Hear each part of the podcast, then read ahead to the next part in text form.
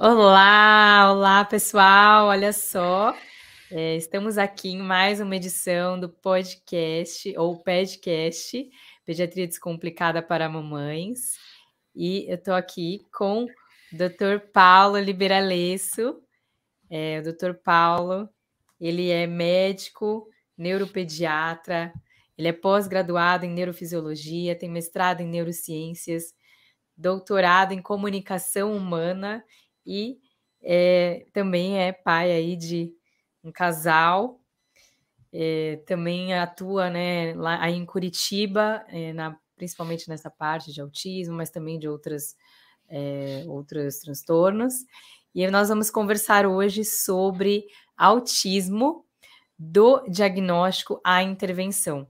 E, Paulo, eu particularmente gosto muito é, de conversar com você, enfim, já fiz uma aula, né, aquela aula de neuroanatomia, enfim, da certificação, mas eu acho, acredito que você tem uma didática excelente, assim, realmente é muito gostoso de te ouvir, por isso que eu chamei você aqui no nosso mês de abril, mês, né, que a gente fala muito das pautas do autismo, e quero muito que você fale um pouco conosco sobre todas essas coisas que nós precisamos é, disseminar e ajudar cada vez mais as pessoas, né? Seja muito bem-vindo. Obrigado, Kelly. Obrigado pelo convite. Esse aqui é um mês. É, na verdade, a gente faz isso o ano inteiro, mas esse mês, o mês de março, o mês de abril, é o mês que a gente tira para fazer pesado uma conscientização sobre o transtorno do espectro do autismo. Eu, mais cedo, estava conversando com uma, com uma outra colega nossa é, e eu estava dizendo a ela, é, o transtorno do espectro do autismo, na verdade, ele é o tema da neurociência mais contemporâneo hoje, né? E tem uma frase clássica na neurociência que a gente diz, é, quem, é, se você entender o autismo, você terá entendido o cérebro humano, que faz uma correlação uhum. com a uhum. complexidade do transtorno do espectro do autismo, né? Porque o transtorno do espectro do autismo é um transtorno do comportamento humano e nada mais complexo do que o comportamento humano. Então essa frase ela, ela parece só uma frase bonita, mas ela é uma frase muito verdadeira, né? Quem entende o é autismo verdade. entende a, a neurociência, quem entende o autismo entende o cérebro, né? Com certeza. E, e, você falou isso, e é muito interessante porque é, no, na medicina, né, na ciência em si, a gente acaba estudando aquilo que é, por exemplo, diferente, alterado, né, é, para conseguirmos entender o cérebro normal até muitas vezes. Na medicina, nós partimos muitas vezes da doença, então a, a criança tem algum distúrbio no coração, tem alguma coisa para é, estudar ali o que é o normal. E eu acredito muito que no autismo foi assim, né? Como que nós vamos entender o comportamento humano? Como que nós vamos ajudar essas crianças é, que têm um distúrbio de comportamento? Então, com, é, de comportamento, de neurodesenvolvimento. Aí nós com, passamos a estudar o cérebro cada vez mais, entender o cérebro humano e o comportamento humano porque você vê, por exemplo, como né, partiu esses estudos, e eu vejo muito, por exemplo, a ABA, né, que é a ciência que Kelly, a gente o acaba. Seu travou, o seu travou, travou? para mim. Sério? Qual, de qual é, de qual local? Do YouTube ou do Instagram? Dos, dos dois, na verdade, travou o meu. Sério? Nossa, será que travou aqui? Para mim tá, tá, tá normal, mas eu não sei se Vamos ver se o pessoal escreve aqui para nós, mas. Ai, começou a falhar. Peraí, eu vou fazer o seguinte: eu vou tirar o Instagram do do Wi-Fi e aí eu deixo só um no Wi-Fi para não perfeito. dar pau. Agora, agora tá perfeito. Melhorou? Agora tá então, tá perfeito. Tá bom. Ai, que susto. O, o, do aqui também, o pessoal tá me ouvindo aqui? Tá me ouvindo? Tá ah, o pessoal falou que tá normal. Beleza. Então, sobre o distúrbio do comportamento, o que eu vejo é, e quando eu passei a estudar isso, né, lógico que há menos tempo que você, né, Paulo, mas uh, eu percebi que, por exemplo, o que a gente usa na ciência do comportamento para um, estímulo, para você é, entender o desenvolvimento da criança, estimular a criança, mesmo a criança típica, também funciona, né? Aliás, funciona muito é, para a criança típica. Obviamente, vai funcionar para a criança é, atípica, mas também para atípica. Então, a, ciência perfeito, em si, né? Então chama atenção, olha no olho, vira de frente, né? Conversa. É, é, é isso. Eu, eu costumo dar um exemplo, Kelly, que às vezes a, a, pessoa, quando vai estudar o transtorno do espectro do autismo, né, é, o, a tua fala, o começo dela eu achei fundamental. Para a gente entender o transtorno do espectro do autismo, que é um, um, transtorno do comportamento humano, é muito importante que a gente entenda os fundamentos do comportamento humano, né, que a gente entenda, principalmente a gente que é da área da pediatria, entenda de fato como uma criança se desenvolve, como se desenvolve a fala, é, como se desenvolve a motricidade, é, como se desenvolve todo o perfil é, socioemocional da criança, porque o diagnóstico do transtorno do espectro do autismo ele vai ser feito a partir é, disso, né? De você perceber que em determinado momento aquela criança passou a ter um desenvolvimento diferente do que era esperado. E a segunda parte do que você disse, super relevante também, porque é, uma criança típica, ela tende a aprender muita, se não quase tudo, por fenômenos de imitação, né? É, se você uhum. observar as crianças de desenvolvimento típico, é, todas elas começam falando as mesmas palavras. Eu sempre dou esse exemplo, né? Nenhuma criança típica vai falar, sei lá, caixa no começo. Né? Não, não vai, por quê? Porque é ela vai aprendendo a falar por imitação. Então, o que ela vai aprender a falar? Mamãe, porque ela fica ouvindo o dia inteiro: mamãe te ama, mamãe vai ajudar, mamãe vai trocar fralda, mamãe vai dar banho, mamãe, mamãe, mamãe. Uma hora ela começa a imitar, ela sofre um reforçamento e ela aprendeu a palavra mamãe. E assim, essa imitação e reforçamento vai acontecendo durante toda a vida e a gente, depois de velho também, a gente vai aprendendo a falar da mesma forma. A gente ouve uma palavra, compreende o sentido daquela palavra, começa a utilizar e a gente diz que a gente ampliou o nosso vocabulário, a gente aprendeu uma nova palavra.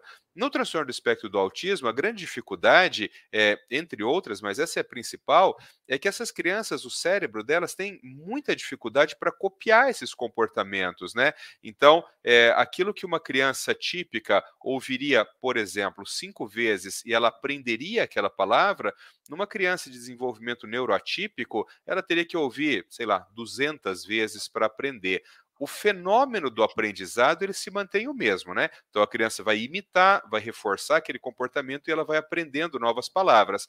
Só que a repetição Exatamente. no transtorno do espectro do autismo, ela tem que ser muito maior, a exposição da criança tem que ser muito maior. É por isso que quando a gente fala assim, puxa, a criança precisa fazer 10 horas por semana, 20 horas por semana, 30 horas por semana. Por que essa quantidade, né? É porque uma criança típica, se ela ouve poucas vezes, ela aprende. Uma criança de desenvolvimento neuroatípico, no transtorno do espectro do autismo, ela precisa de uma exposição de treino muito maior para que ela consiga ter o mesmo desenvolvimento que a, que a outra criança, né? Então, é, eu, eu sempre dou um exemplo, Kelly, quando, muitas vezes, quando eu estou na consulta ali, é, o, o tal pai e a mãe, e a mãe está com a perna cruzada daquele jeito que mulher cruza, né? Que é uma de assim na outra, e o homem está com a uhum. perna cruzada com aquele outro jeito, que é de assim, né? E eu aproveito aquilo para falar para eles. Eu falo assim: olha, olha como vocês cruzaram a perna. Sua esposa cruzou a perna feito mulher, você cruzou a perna feito homem perceba que da onde que veio isso, né? Por quê? Por que, que não podia ser ao contrário? Porque o é comportamento verdade. humano é aprendido por cópia. Então, as meninas, elas ficam vendo a mãe, a tia, os irmãos, as irmãs mais velhas tal, cruzar a perna daquele jeito e o cérebro começa a assumir, então, que aquilo é a forma correta de cruzar a perna. Os uhum. meninos ficam vendo o pai, o tio, o irmão mais velho, tal, os primos, cruzarem a perna daquele outro jeito e o cérebro assume que os homens fazem daquele, daquele jeito. Então, esse fenômeno de cópia e reforçamento, seguido de reforçamento, é a forma basicamente como a gente aprende é, a se comportar. É, esses fenômenos de cópia e reforçamento, a gente chama isso de aprendizado em contingência natural, né? O que é o aprendizado em contingência natural? São coisas que você não precisa ir para a escola para aprender. É, você você vai vendo e vai aprendendo. Eu dou um outro exemplo que eu acho bom também. Eu falo para a mãe assim no consultório: a senhora percebeu que a senhora sentou na cadeira? Quem foi que mandou a senhora sentar na minha cadeira? Ninguém né? Mas assim, quando a senhora entrou aqui, a senhora viu, ó, tinha uma cadeira para lá, deve ser a do Paulo, tem três cadeiras para cá, deve ser a minha. Ela foi lá e sentou. Ela aprendeu a sentar na cadeira vendo cadeira. Ela viu cadeira, ela viu pessoas sentarem na cadeira e ela aprendeu. Então, hum. esses aprendizados em contingência natural, é, é aí que o, o, a criança com autismo falha. Porque tem um outro aprendizado que é o aprendizado que a gente chama de instrucional, o aprendizado conceitual. O que, que é esse? É o aprendizado da escola. Uhum. Então, por exemplo, é, tabuada. Você não vai estar tá andando na rua e aprender a tabuada, ler e escrever. Você não. pode estar andando na rua e aprender a ler e escrever. Então, esse aprendizado, normalmente, a criança com autismo não tem dificuldade, né? Porque uhum. se ela uhum. tiver só o autismo, se ela não tiver deficiência intelectual, ela vai aprender a ler, vai aprender a escrever, vai aprender os números, as operações, tudo normal. O grande problema é o aprendizado em contingência é, natural, porque esse é aquele que não, a gente não deveria ter que ensinar ninguém a falar. A gente não deveria Intuitivo, ter que ensinar né? Total. A pessoa vai copiando ali, vai utilizando aquilo e vai adquirindo esse conhecimento, né? É, e olha que, que interessante, é, Paulo, você falou isso do aprendizado, e, e eu também estava é, numa live ontem, enfim, é, vendo isso, e ele falou muito, e eu recebi essa ideia, eu achei bem legal, genial, a questão da fechadura. Olha só, não sei se você já viu essa história da fechadura. Acho que não. Mas, por exemplo, tem a fechadura em bolinha, né? E aquela fechadura que é retinha, assim. Óbvio, existem outras fechaduras, tá? Mas supondo que tem essas duas. Ninguém fala para você, tipo, que uma é de apertar assim e a outra é bolinha. E ele falou: quando, quando a gente vai abrir a porta, você já vai com a mão no formato, sabe assim? Com a mão redondinha. Perfeito. Aí você vai assim, ou você vai com a mão assim, porque Daquele você vai fazer assim. Aí eu falei, cara, é isso, sabe? Imagina a dificuldade, Paulo, que as crianças, né, com autismo têm, né, crianças, as pessoas com autismo têm, por não ter esse aprendizado, que para todo mundo é óbvio, só que para eles não é. Olha que doideira. Isso é, Como é ensina isso, né? Isso é muito interessante. Isso que você falou dessa fechadura, eu nunca tinha feito essa analogia, mas eu extrapolo por uma outra coisa, né? Uma criança de desenvolvimento típico, quando você ensina uma determinada coisa para ela, ela rapidamente generaliza aquilo para outras coisas que guardam semelhanças com aquilo, né? Então, por exemplo, se você hum. ensinar uma pessoa a abrir uma porta com a maçaneta, então vai lá e faz assim e abre a porta, uma criança de desenvolvimento típico, ela tende a generalizar essa, essa compreensão, ela tende a generalizar esse conhecimento e perceber que pode ser assim, que pode ser assim, que pode ser um trinco que você é. pode abrir também e, ab e, abrir a porta tal. Isso é um fenômeno que a gente chama de generalização, né? É, é verdade. Crianças com autismo, que ele tem muita dificuldade de generalização. Às vezes acontecem coisas que são totalmente totalmente estranhas, totalmente bizarras, do tipo, você ensina uma criança autista, um exemplo, a sentar numa cadeira. Mas você, olha o contexto. Vamos supor que eu ensinei ela a sentar numa cadeira dentro da minha clínica muitas vezes eu não posso garantir que essa criança vá sentar numa cadeira quando ela estiver na escola, eu não posso garantir que ela vá sentar numa cadeira quando ela estiver em casa, porque isso a gente parte do pressuposto mais ou menos senso comum, que se ela aprendeu num lugar, ela deve reproduzir nos outros. Mas isso é o cérebro neurotípico. O cérebro neuroatípico muitas vezes não funciona assim. Você sabe o que aconteceu na pandemia, Linda, e que, que eu, eu achei muito marcante? Aqui no estado do Paraná, Bom, aqui no estado do Paraná, em todo lugar, né? As crianças tiveram que ficar em casa, né? Então, é, qual que era a ideia? Verdade, todo mundo.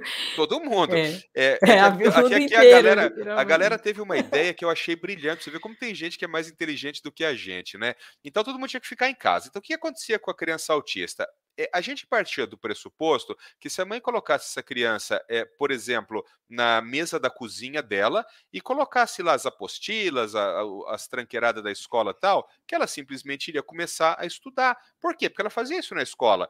Então, né, como todas as crianças típicas fizeram, colocava na mesa da sala, elas começaram a estudar. O que, que acontecia? O que acontecia é que muitas crianças autistas, quando colocava as coisas dela na mesa da sala da casa do indivíduo, ela não começava a estudar.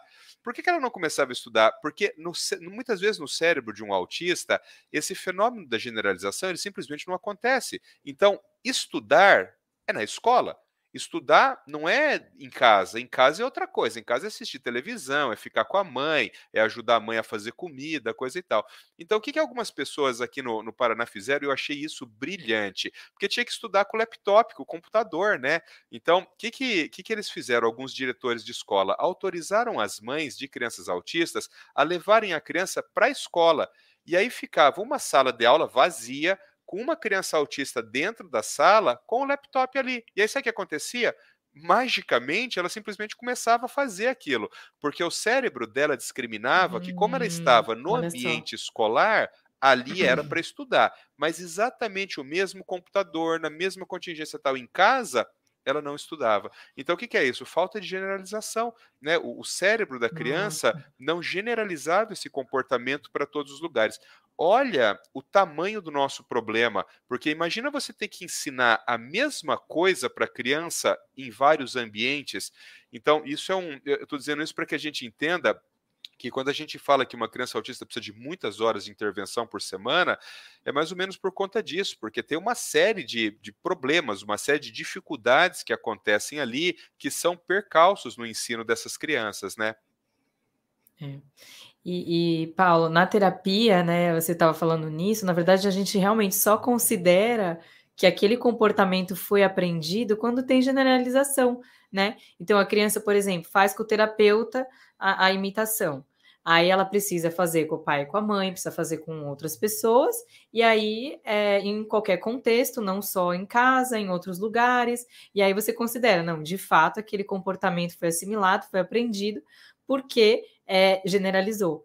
Então é importante Perfeito. isso é fazer. E eu fiquei pensando, você falando do negócio de você não ensina a criança típica, eu falei, gente, ninguém ensina minha, ninguém ensinou minha filha a subir na cadeira, a pegar não sei o quê. Eu falei, gente, elas aprendem, né? Porque criança não, é quando é tranqueirada, natureza, né? quando é tranqueirada, aprende mais rápido. Aí você mostra uma é vez, verdade. aprende. Quando você vai ensinar matemática, menina, é um suplício, mas para aprender bobajada, fala palavrão na frente de criança. Você fala uma vez, ela fica seis meses repetindo aquilo. É isso, é isso, é verdade. Nossa, é.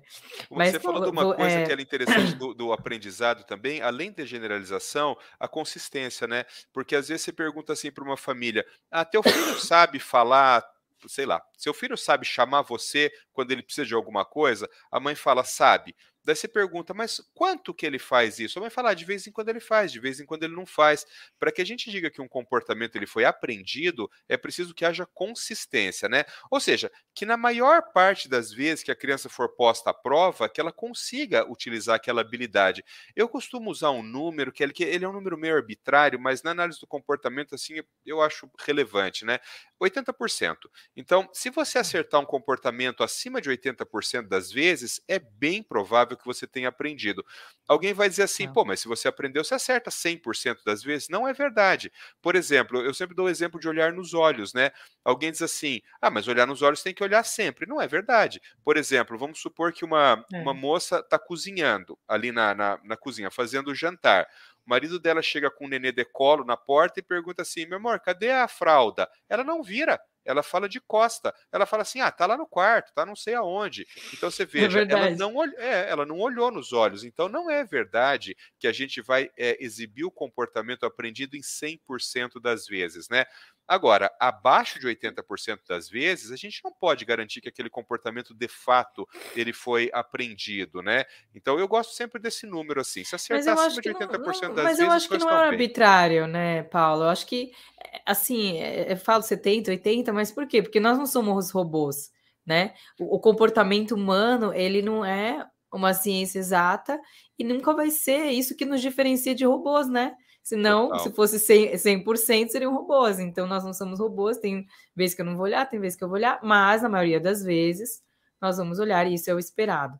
Né? Perfeito. Ah, não sei, pelo menos é, eu acho que é essa percepção. É, e eu, eu sempre falo é... que é na percepção social, né? É, assim, a gente Sim. fala 80, tá? Algum chato vai falar assim, tá, por que, que não é 82? É 80, 82, 78, 85. Não... É, a questão é que, por exemplo, se eu estou falando do, da moça que está cozinhando, do pai que está com o neném no colo, se eu chegar para esse uhum. pai e uhum. falar assim, pô, sua esposa olha nos seus olhos, ela vai falar assim, olha, eu nunca, ele vai falar assim, eu nunca reparei, eu acho que ela olha. Por quê? Porque tá normal, né? É, agora, se, uhum, sei lá, é se verdade. ela olhar nos olhos 15% das vezes, eu perguntar para ele, ele vai falar, puxa, eu acho que minha esposa tem algum problema. Geralmente ela não olha nos olhos. Então, essa percepção social do comportamento ela é fundamental. É, todo, todos os transtornos mentais, todos os transtornos neuropsiquiátricos, é um, uma premissa para aquilo ser um transtorno é causar prejuízo. Então, se não causa Exato. prejuízo, não é um transtorno, né? Então, uma pessoa que olha nos olhos do marido só 15% das vezes vai trazer prejuízo. Esse cara vai acabar em alguma medida se queixando porque a esposa não olha para ele. Então acaba tendo um impacto social, né? Ah, com certeza. E aí a, a, esposa, o marido vai ficar bravo porque a esposa não tá olhando. E vice-versa, pode causar aliás, briga. Aliás, ele vai deixar de ser marido em pouco tempo, né, minha flor? Porque se, então... se a mulher só olhar para você em 15% das vezes, esse casamento não vai durar muita coisa, né? Tem alguma coisa errada, com certeza. É interessante. Bom, eh, Paulo, mas voltando um pouco, eu queria é, até falar um pouco sobre a questão do autismo e a gente é, primeiro trazer, né? Teve um estudo recente, né? Uma publicação aí é, no, do CDC, bem recente, agora em março, né? Falando no, no, da prevalência, né?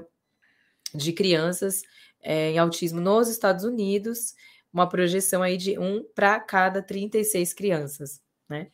E Antes, uh, o mesmo estudo do CDC tinha vindo um para cada 44, a gente veio agora um para cada 36, então realmente esse número está aumentando, né? Isso significa que é, provavelmente numa sala de aula vai ter uma criança, é, né?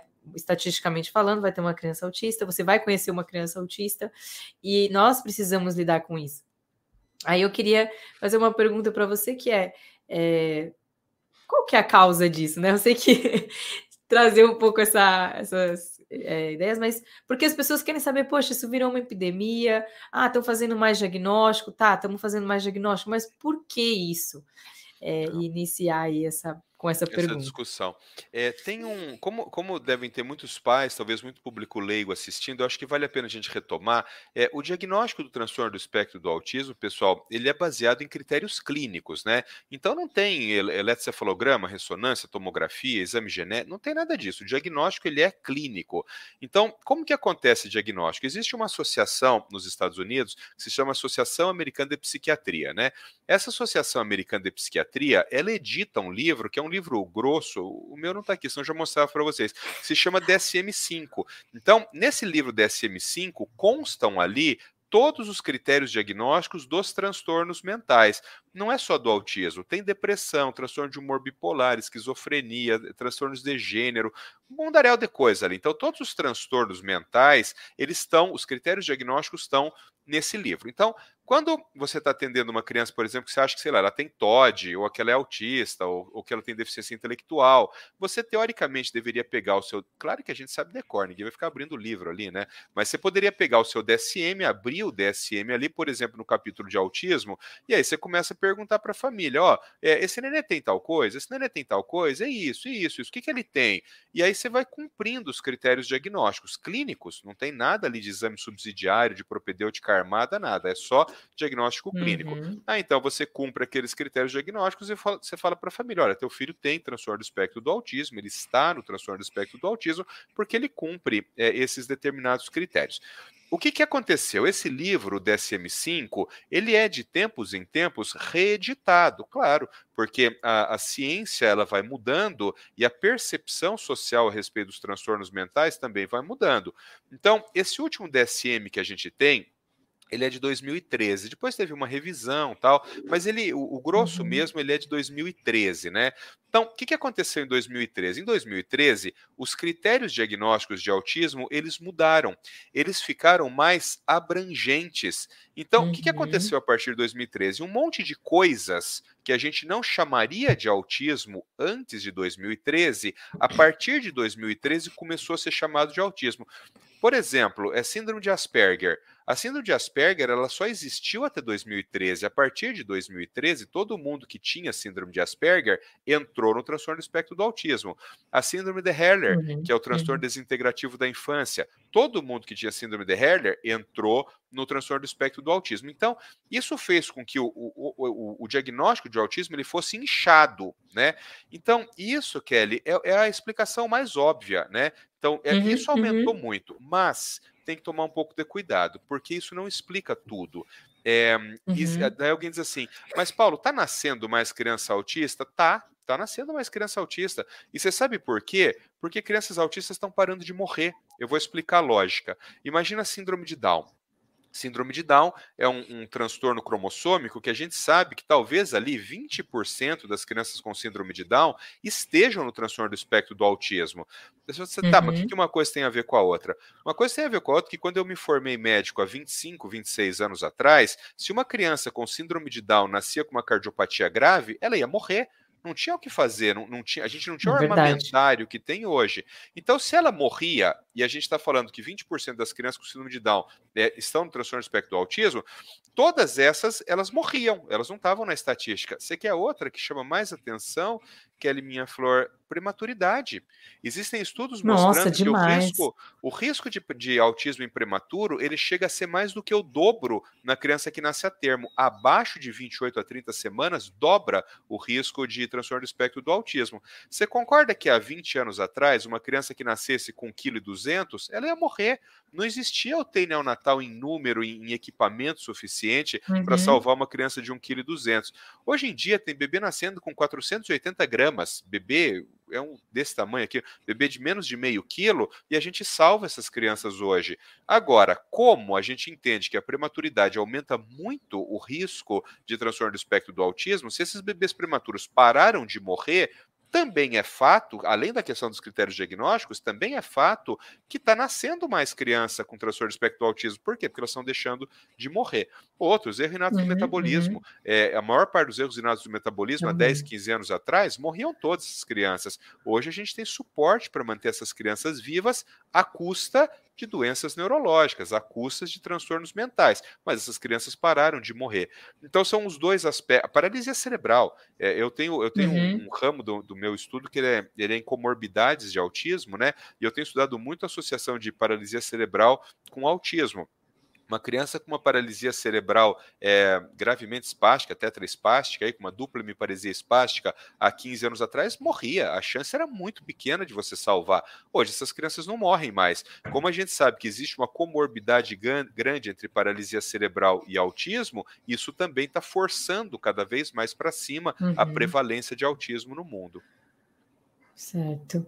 O fato também, é, Paulo, de ter os pais, né, terem filhos cada vez mais velho, é, bom, a gente sabe que também está relacionado com a idade dos pais, isso também pode influenciar, né? Isso é uma coisa super é... interessante porque tem um detalhe, Kelly. É, normalmente é a idade da mãe que dá problema, né? Você fala assim, ah, a mulher é mais uhum. velha, síndrome de Down, mas no autismo parece que não. No autismo, o maior problema é a idade do pai. Então, quanto mais velho for o pai, independente da idade da mãe, isso aumenta o risco. E tem um estudo muito interessante que ele também mostra que quando o pai é mais. Acho que é até chato falar isso, mas quando o pai é muito mais velho e a mãe é uma menina muito mais nova, ou seja, além do cara ser mais velho, ela, ele ainda casa com uma moça que é, que é muito nova, ou seja, a uhum. distância etária entre eles é muito grande, isso também aumenta o, o, risco de transtorno do espectro do autismo. Não entendemos o porquê Nossa, isso acontece. Interessante isso mesmo. Super, mas é um, é um fato, né? É um fato. É, e é isso, aí acaba também tendo, é, quando a, a, a, mãe tem o filho mais velho, a chance de, por exemplo, fazer uma FIV, né, de ter múltiplos gêmeos, é, trigêmeos aumenta também, não estou dizendo que, né, mas isso tem aumentado é, por conta de inseminação e tal, tratamentos para engravidar e, por consequência, gemelar, trigêmeo, enfim, aumenta o risco de prematuridade, que aumenta o risco de autismo. Então, acho que todas essas coisas estão correlacionadas, né? A gemelaridade por si só, mesmo que não seja prematuro, também aumenta. É muito interessante. Olha Desses só. fatores ambientais, é, são três: a, o, a prematuridade, a gemelaridade e o baixo peso de nascimento. O grande problema é que, embora sejam fatores isolados, normalmente eles vêm junto, né? Porque o gêmeo, Nossa, normalmente, na, você pega um trigêmeo, é difícil nascer de termo, né? Então, normalmente vem o pacote uhum. completo: vem gêmeo, é prematuro e de baixo peso. E são três fatores de risco que, isolados ou em comunhão, aumentam aumenta o risco de transtorno do espectro do autismo. E a inseminação artificial também, viu, Kelly? Tem dois estudos Sim. publicados no mundo, são só dois estudos, hum. mas são hum. dois estudos robustos que mostram que a inseminação artificial estatisticamente aumenta o risco de transtorno do espectro do autismo. Nossa, bem interessante mesmo. É, bom, a gente, então, acho que está mais do que explicado, né, os fatores, é, faz total sentido mesmo. É, muita gente fala da estilo de vida, alimentação. Você tem alguma coisa a declarar sobre isso? É, o, o, autismo, ele, esse autismo que a gente está falando aqui, né, que é o autismo genético, que é esse que todo mundo conhece, é, ele não tem relação absolutamente nenhuma com isso, né? Então, 97%, 98% das crianças autistas, elas têm alguma alteração genética que provocou o autismo tem que tomar um pouco de cuidado, porque quando a gente fala alteração genética, alguém já diz assim: não, mas não é possível que o pai e a mãe é normal. Tá, mas genético não tem nada a ver com isso, né? Genético tem a ver que houve uma alteração é. naquele conteúdo genético daquele indivíduo, aquela criança nasceu com determinado transtorno, síndrome ou doença, né? Mas desse grupo de 97, 98% de crianças que têm um autismo genético, 84% é hereditário. Ou seja, além de ser genético, foi herdado do pai ou herdado da mãe ou herdado de forma poligênica dos dois. Então, em 84% das vezes é herdado do pai e da mãe. Bom, daí você vai falar assim, bom, se 97, 98% é genético e os outros 2, 3%, né? Esses 2, 3%, eles são ambientais. Aí tem que cuidar, porque esse ambiental, as pessoas pensam assim: ah, então ele nasceu típico, acontece uma coisa no ambiente, ele vira autista, né? Não.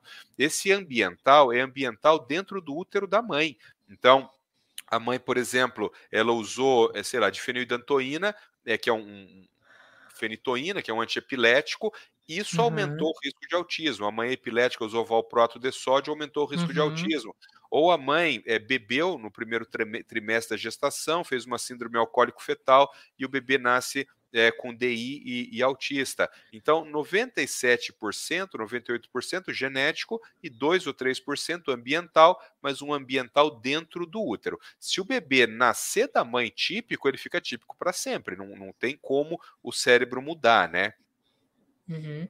É, tem a questão, é, entrando um pouco mais aí, entrando a fundo nessas coisas, mas lembrei também da questão da rubéola, né? Rubéola congênita aumenta o risco é, enfim, outras comorbidades e outras doenças que a mãe pode ter. E outra, se a mãe tiver uma doença que causa um trabalho de parto prematuro e leva à prematuridade, aí também, Aumenta obviamente, vai risco, aumentar o risco claro, dessa criança. Sempre que me perguntam que assim, qual a causa do autismo, né? Eu sempre em tom de brincadeira, mas eu sempre, eu sempre pergunto assim, mas de qual autismo você está falando? Porque se você está falando desse autismo genético, que a criança não tem síndrome, não tem nada, é essa estatística que eu te falei. Agora, existe um outro autismo que ele é, é, muito pouco falado, que é o autismo secundário, que é o que você acabou de falar. Sim. É aquela mãe que teve uma citomegalovirose, uma toxoplasmose congênita ou zika vírus, e esses vírus e muitas vezes essas bactérias, elas têm um tropismo, elas têm uma uma tendência a contaminar o cérebro da criança, mas tem uma coisa muito perversa nisso. É, esses vírus, o CMV, ele é típico, né? É, eles tendem a ir para a porção mais nova do cérebro humano. E qual foi a última porção do cérebro humano que, que, que se formou? Estou dizendo agora é na, na evolução dos seres humanos, né? Foi o lobo frontal. O lobo frontal foi a última parte do cérebro humano, tanto que se você pegar dois milhões de anos atrás, aqueles animais que antecederam o homem, eles não tinham testa, né? Isso aqui era reto para trás. Por quê? Porque eles não tinham lobo frontal. Então, é, esses vírus eles tendem a contaminar muito mais facilmente o lobo frontal. E qual que é o problema? Que o lobo frontal é o lobo que controla o comportamento. Então, quando você tem uma invasão do cérebro do feto por citomegalovírus, por rubéola, é, por toxoplasmose, por, por HIV também pode acontecer, a chance desses vírus lesarem a ponta do cérebro aqui do feto é enorme. Uhum. E lesando a ponta do feto, do, do cérebro do feto, você vai ter lesões, vai ter alterações comportamentais, muito frequentemente o transtorno do espectro autismo secundário. É. Então, aqui só para o pessoal é, realmente recapitular aqui, o pessoal não ficar em trás confuso, mas assim, lembra, autismo, vamos chamar aqui, né, de primário, então tem aquela, a, a, genética, e aí aquela criança não vai nascer com nenhuma síndrome, não teve uma infecção intraútero, e tem a genética que ela teve ali é, do útero, e vai ter, é, desenvolver o autismo. E o secundário, a gente pensa em síndromes é, genéticas, outras síndromes raras, é, a própria síndrome de Down, que aumenta o risco de autismo. Agora, eu faço uma pergunta, não sei se muito capciosa aqui, mas a minha pergunta é em relação a, ao fenótipo ampliado do autismo, né? Então, é, nós sabemos, ok, que é, a criança tem uma genética ali é, de autismo, por exemplo, ou alguns genes, que podem é, vir a fazer com que aquela criança tenha autismo, porém, nós temos a epigenética, né? E eu falo da epigenética em termos de estímulo, um estímulo favorável, um ambiente favorável para aquela criança se desenvolver, e um estímulo talvez não tão favorável, e aí aquela criança é, tem um, vamos dizer, uma genética do autismo, mas o fenótipo não é desenvolvido. Você consegue explicar essa parte aqui sem falar muito, né? Obviamente também para os leigos. complexo isso.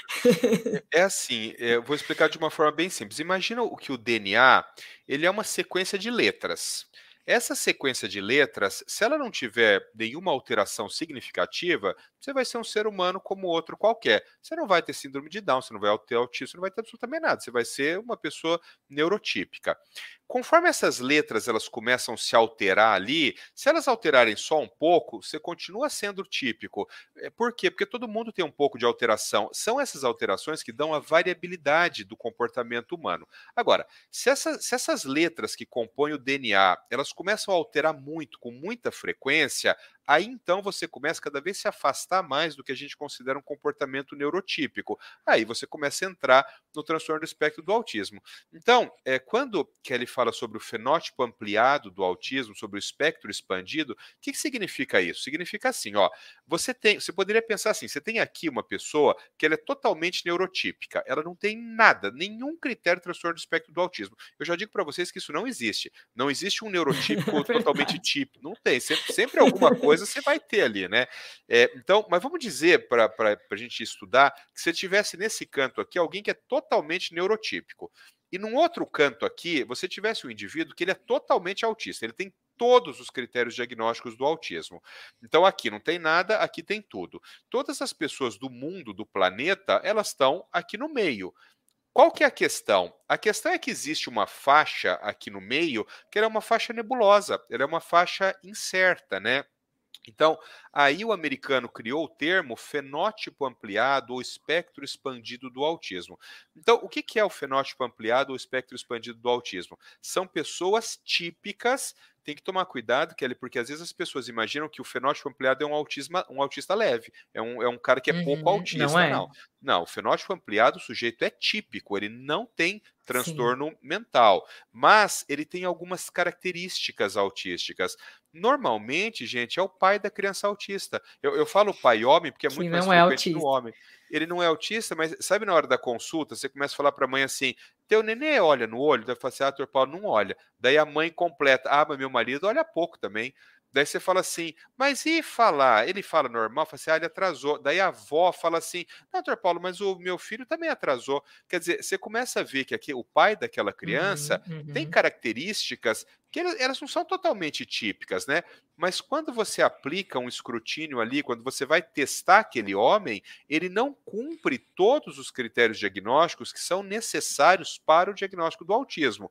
Mas tem coisa tá certo? Ele tem alguns problemas sociais, ele às vezes tem uma alteração de pragmática, é, ou ele não consegue fazer uma boa leitura é, do comportamento não verbal, então ele não é autista, mas ele tem algumas características, né?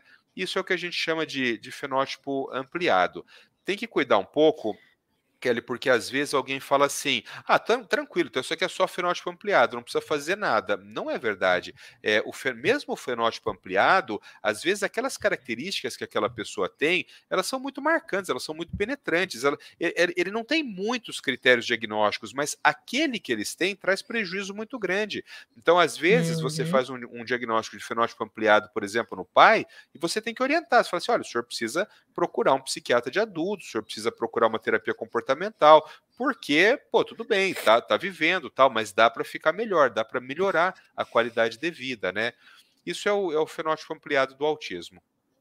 Ótimo, muito bom. Achei que você explicou super bem, Paula. É, é, é, realmente tem essas nuances, mas acho importante até falar e você também ter essa ressalva, justamente de, de falar, olha, não é o autismo, mas é, é talvez um diagnóstico a posteriori, mas talvez não sei a quanto que isso é relevante, né, em termos de aconselha aconselhamento genético também dessa pessoa, que por vezes é, se descobre é, dentro do fenótipo. Mas eu acredito que a maioria que se descobre dentro do fenótipo também tem um filho autista e por isso descobriu, mas não o contrário, né? Porque já teve o filho no caso. Mas pensando em talvez outro, era isso Mas que eu ia falar. é. Tem uma coisa, um raciocínio que eu sempre gosto de fazer. Sabe quando que o fenótipo ampliado do autismo ele fica muito preocupante?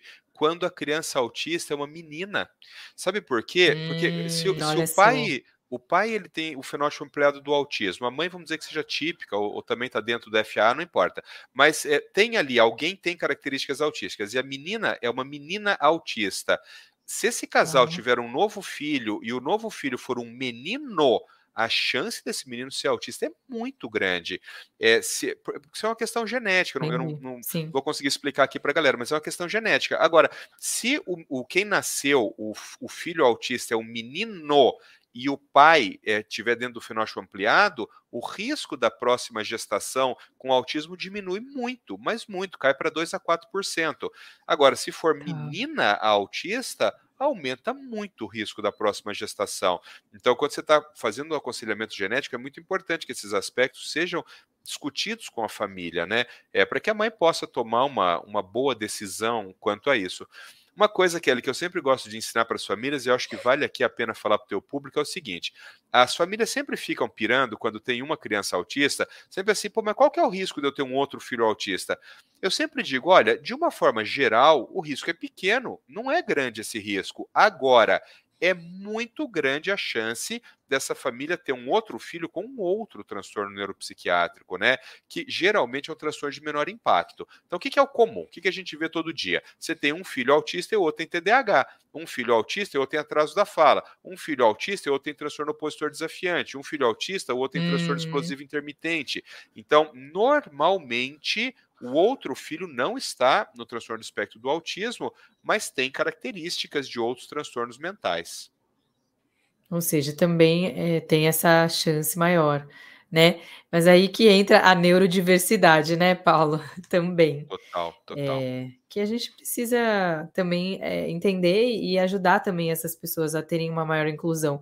Mas eu acho extremamente importante, porque quando nós conseguimos ter um conhecimento maior, a família, né, uma vez que vem uma criança autista, a família acaba por vezes descobrindo outras coisas, é, começa a ter uma compreensão muito melhor e a questão de aceitação, várias coisas que ajudam, né, essa família também a ter a inclusão mesmo é, na aceitação.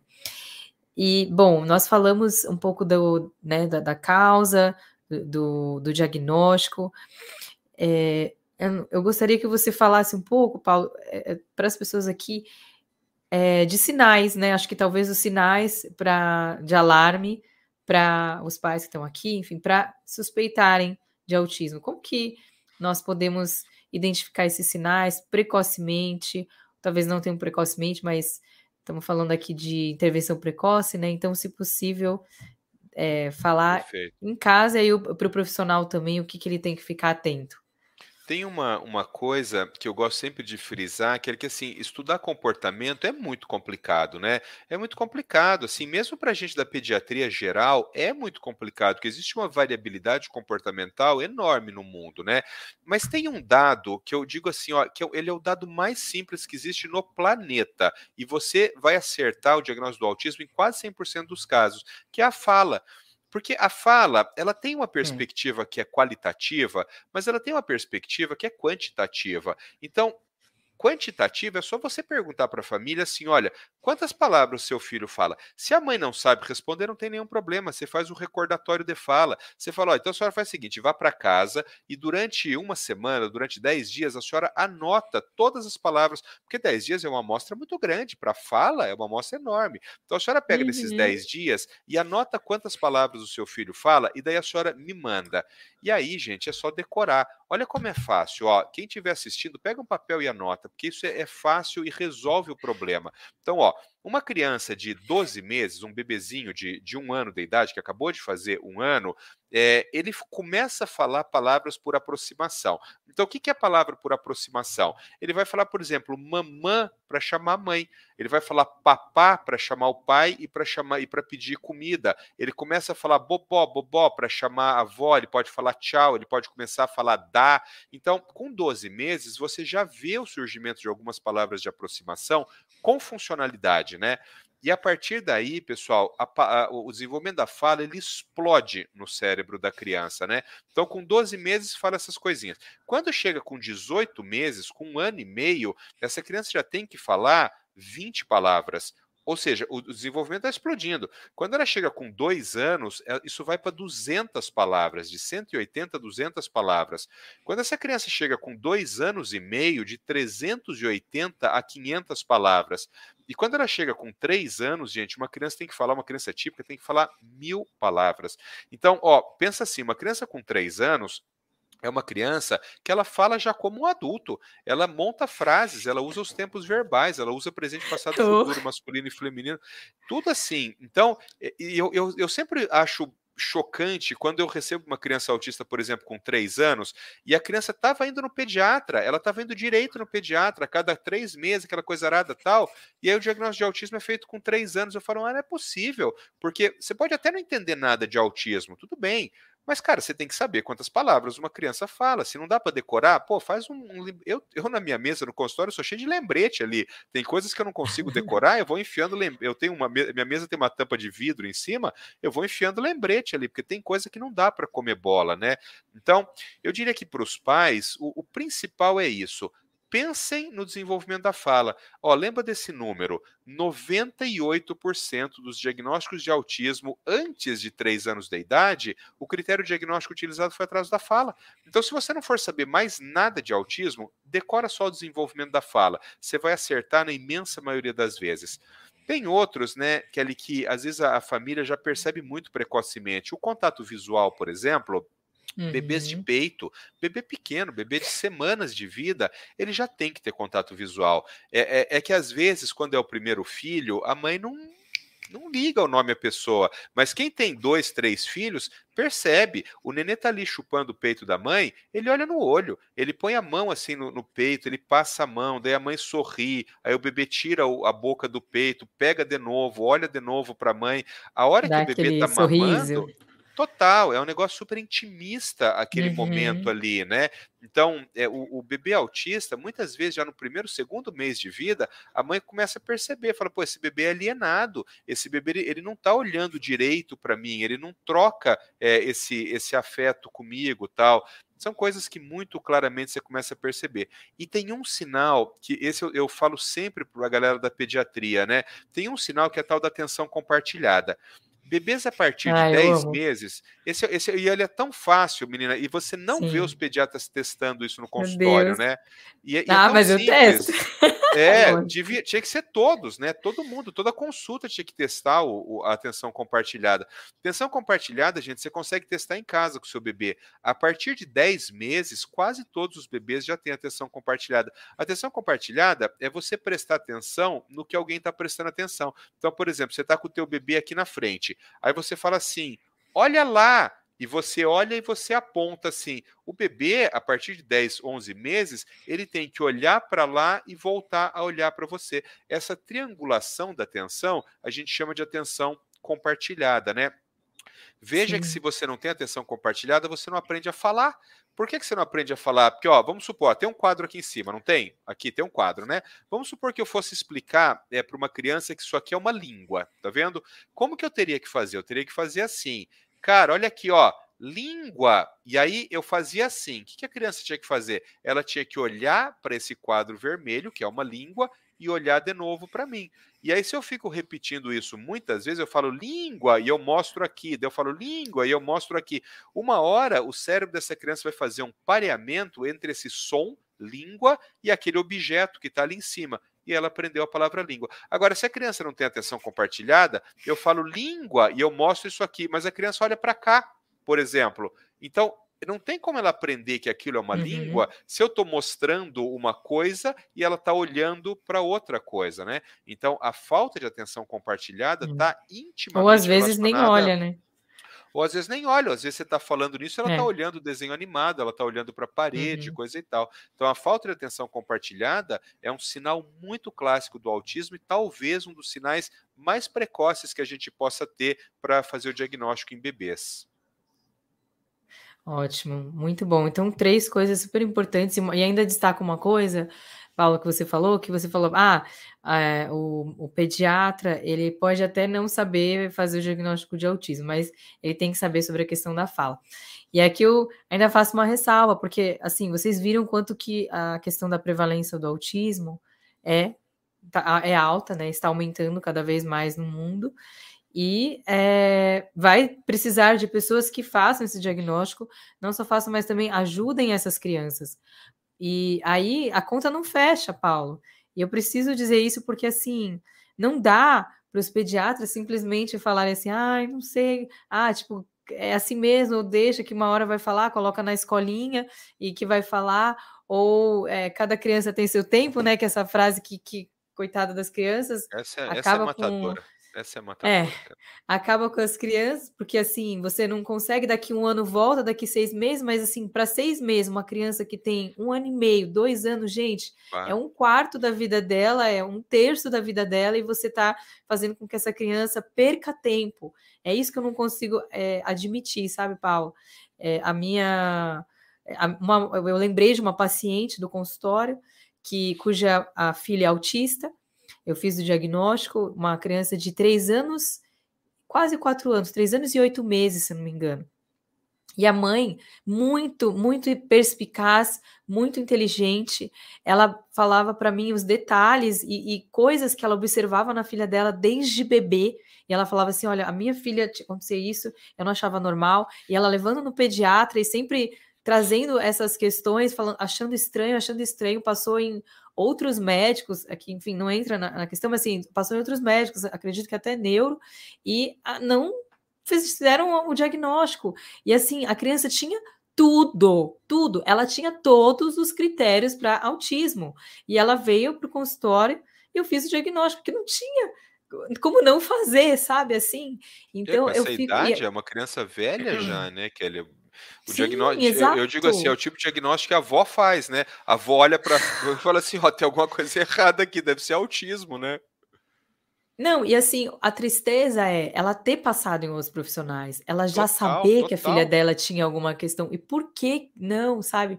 Então, assim, a, a minha, meu apelo até que eu falo aqui é, poxa, médicos, pediatras, né, médicos por favor, olhem, encaminhem, né? É, entendam é, quando a mãe está falando algo, Paulo, eu falo assim, gente, nós somos eh, observadores, né? A gente vê uma foto, Paulo, no máximo um vídeo curtinho, né?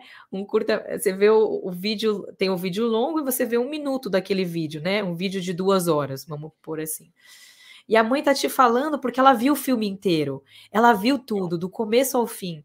Só que a gente fala assim: ah, não, é assim mesmo. E a gente simplesmente ignora o que aquela mãe está dizendo para a gente. É óbvio que às vezes tem casos que os pais também passam por um período de negação é, ou não percebem, mas assim, aquela mãe, aquele pai que traz você porque tem alguma coisa de errado e o pediatra manda para casa porque é assim mesmo, gente, não dá, não dá para aceitar isso, sabe, Paulo?